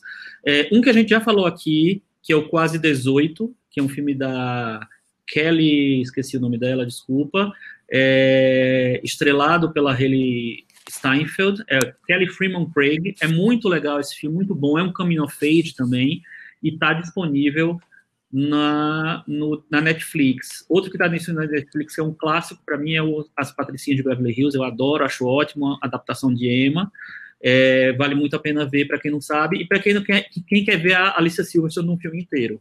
É, lá no Telecine Play dá para assistir também um filme da, da Agne que eu gosto demais, que é o, o Vagabond, que é Os Renegados. Tem outro filme, outro título brasileiro que eu nunca lembro, é, mas é um filme sem teto nem lei, que é muito, é muito legal esse filme, muito bom esse filme, gosto muito dele. E também tem o Orlando, a Mulher Imortal, da Sally Potter, e As Virgens Suicidas, o primeiro longa da Sofia Coppola, que a gente comentou aqui um pouco, também está no Telecine Play para assistir. Então, é, e lá no, no, Amazon Prime tem o Bright Star, o Brilho de uma Paixão, dirigido pela Jane Campion, um filme um pouco menos lembrado da Jane Campion, mas que eu acho bem interessante também. E só para completar, uma coisa que é, não vai ter tanto tempo para ver, porque eu acho que só vai até domingo, se eu não me engano, o Fantaspoa, que é o, o principal, um dos principais, um, talvez o principal festival de, de fantasia, de terror, é, de filmes de fantasia de terror do Brasil, que é de Porto Alegre, ele essas, esse ano, obviamente, não dá para ser ter edição normal, está tá sendo totalmente exibido na internet online e o filme é, yeah, e o festival está dentro do Darkflix, né, do, do streaming dedicado ao filme de terror. Para assistir, basta fazer um cadastro gratuito no Darkflix e dá para assistir todos os longas até domingo. Lá tem, tem vários curtas também. Então é uma dica legal para quem gosta de cinema de terror. Curioso ter falado, entre outras diretoras aí da Jane Campion, porque eu vi um filme dela hoje que eu nunca tinha visto, que é o Em Carne Viva, ficou muito mais famoso por ser a, o filme que a Meg Ryan faz um nu frontal, ser o filme em que ela deixa de fazer o, os, as comédias românticas e tenta fazer um filme sério, alguma coisa do tipo. É, eu fiquei, fui ver esperando uma bomba, mas eu como sou fã de do Top of the Lake, que seriado policial dirigido pelo pela Jane Campion, eu, eu achei interessante em muitas coisas, é com o Mark Ruffalo, eu, eu achei é, bem melhor do que eu esperava, não, não acho que seja um dos melhores trabalhos da Jane Campion, mas eu achei acho que a fama de é, tão negativa quando você assiste fala não não é uma bomba não explodiu aqui na minha frente por mais que a, a Meg Ryan fique melhor realmente fazendo comédias românticas né por isso que eu acho que não lembro depois desse filme se ela continuou fazendo filmes mais independentes ou mais fortes, porque não, não, não emplacou, né? Eu acho que não continuou, Michel, fazendo filmes independentes. Eu lembro, eu vi esse filme na época que foi lançado e eu achei bem legal o filme. Eu não revi é, desde então. Eu, achei, eu, eu achei gosto okay. da diretora e esse filme, eu acho que até a maneira como ela trabalha a imagem da Meg Ryan é, é, é bem interessante, sim. Eu, eu, gosto desse filme. É um filme sujo, Olha, escuro. Eu, não, eu, não, eu achei muito interessante, principalmente pela Jenny Campion, o que ela faz com o filme. Olha, eu assisti também recentemente, eu não tinha assistido, assisti na Netflix. Vai sair é, de cartaz dia 1 de agosto. E infelizmente eu, eu tenho uma opinião completamente diferente da de vocês. Eu acho bem fraco.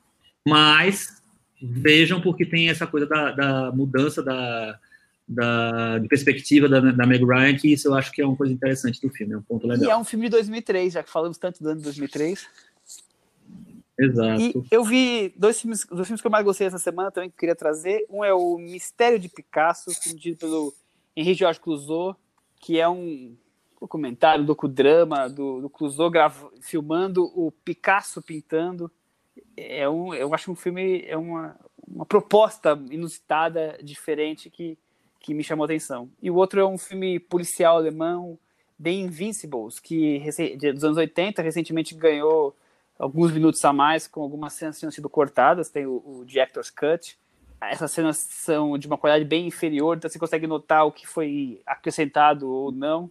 Isso, o filme é, é bem legal, acho bem interessante, mas isso mostra que às vezes o editor tem razão, não precisa colocar aquelas cenas que elas não são realmente necessárias, porque elas estavam ali só esticando o que você já tinha subentendido. Mas eu, eu pensei exatamente isso, você Michel, quando eu vi o é, que não precisava, né? Mas eu entendo, porque o filme foi muito criticado quando ele foi lançado por ser considerado confuso. Então, eles tentaram, com essas cenas que foram descartadas, tornar o filme menos confuso um pouco. São cenas que tentam ambientar melhor os personagens, mostrar as relações deles, mas realmente é não precisa, né? Já está já tá Estava bem explicado.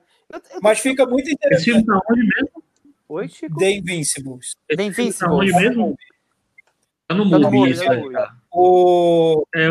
o do Dominique Graff, o, o diretor.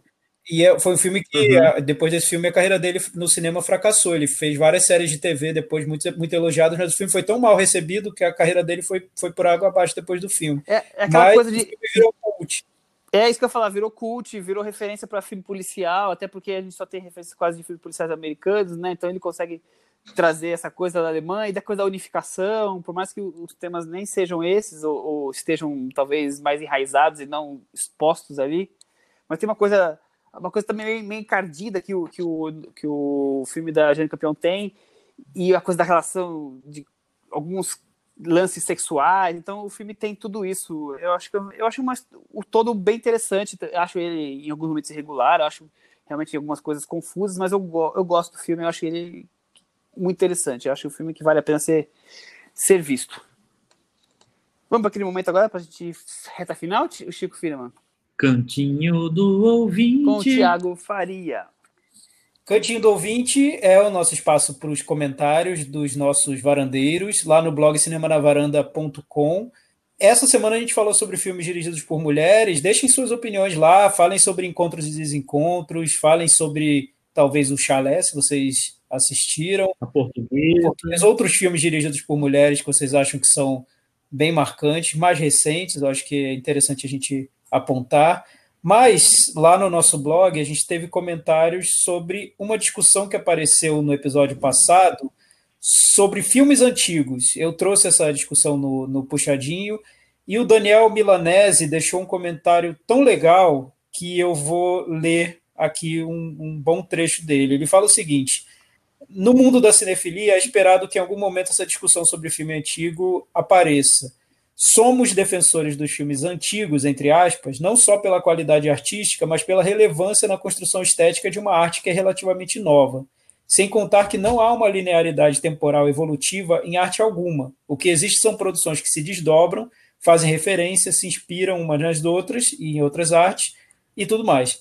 Aqueles que acham incrível, por exemplo, a arte do Romero Brito, têm que entender que sem Picasso, Braque, Dali, ele provavelmente não existiria. Para termos David Lynch, Paul Thomas Anderson, Scorsese, precisamos de Ford, Roxy e Vidor. Assim não teríamos Irmãos Dardenne, Haneke, Lars von Trier, sem Renoir, Eisenstein e Dreyer. Então ele está mostrando como o, passado influencia o presente e como nas artes as referências vão se desdobrando e não só não simplesmente vão uma superando as outras. E ele conclui dizendo que acredita ser fundamental mostrarmos a importância desses filmes. E por isso eu acho ótimo e até subversivo esse podcast. Vocês discutem o cinema pela sua indelével marca ontológica, que se dá pela produção imagético-sonora própria dessa arte. É falar sobre cinema falando realmente sobre cinema.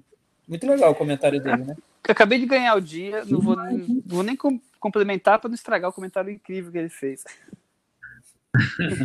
muito bom, muito bom. Eu acho que é sempre importante a gente entender que tem que ter as coisas que a gente está vendo hoje, tem coisas que já foram feitas atrás, né? Então é, é, é o que ele falou é perfeito.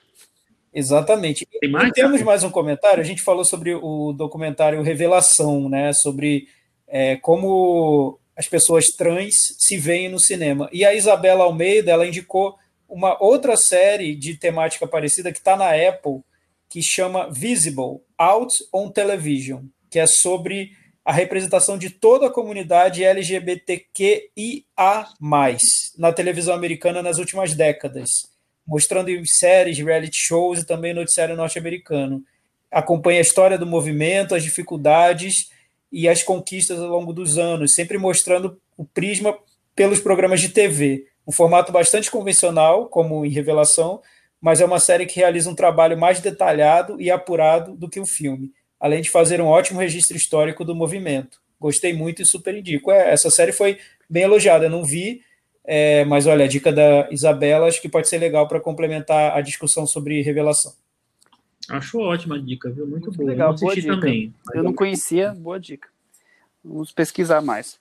É, lá no Twitter, o Lelo Lopes teve muita gente que, que se engajou de alguma forma com a votação, queria que ganhasse o Encontros Encontros ou Fogo contra Fogo. São os dois que teve mais engajamento.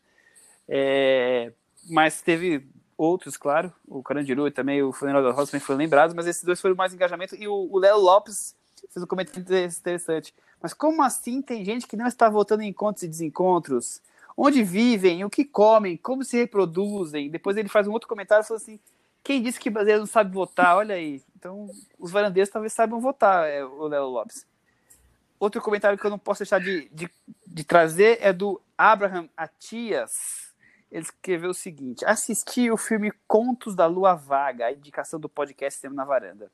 Que filme maravilhoso, guerra, ambição, ilusão e redenção. E mostra que uma história contada há tanto tempo pode mexer tanto com a gente. Caramba, como o cinema é inacreditável e quantas histórias a descobrir. Maravilha, muito bom. Sensacional. Então acho que é isso, dona Cris. Podemos, temos um programa? Podemos encerrar? Podemos? Então é isso. Até semana que vem. Tchau. Tchau.